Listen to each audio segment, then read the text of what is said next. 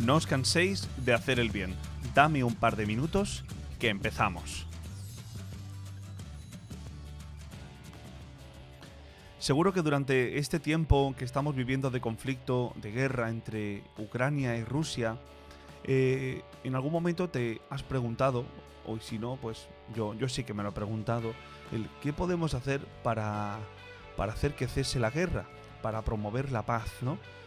Esas, a esas situaciones mm, se llegan por... eh, me, voy a me la voy a jugar, ¿eh?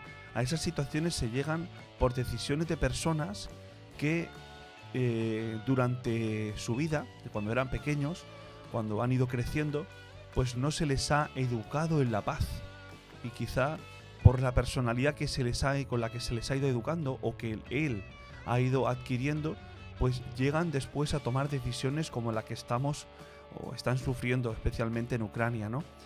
Entonces, eh, la pregunta que nos hacemos de cómo promover la paz mundial, pues nos lleva a pensar en que tenemos que comenzar ya por, por intentar educarnos en hacer el bien, en buscar siempre el bien de las cosas, el bien de las personas y en promover la paz.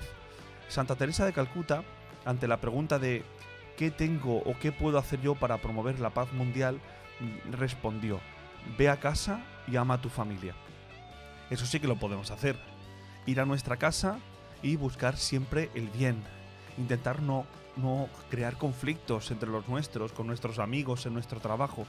Así pues, si os parece, como decía ella misma, Santa Teresa de Calcuta, si queremos que el mundo cambie, vamos a comenzar por cambiar tú y yo y así el mundo ya estará cambiando. Así que no nos cansemos de hacer el bien, no nos cansemos de buscar la paz. Ve a casa y ama a tu familia. Que tengas un buen día.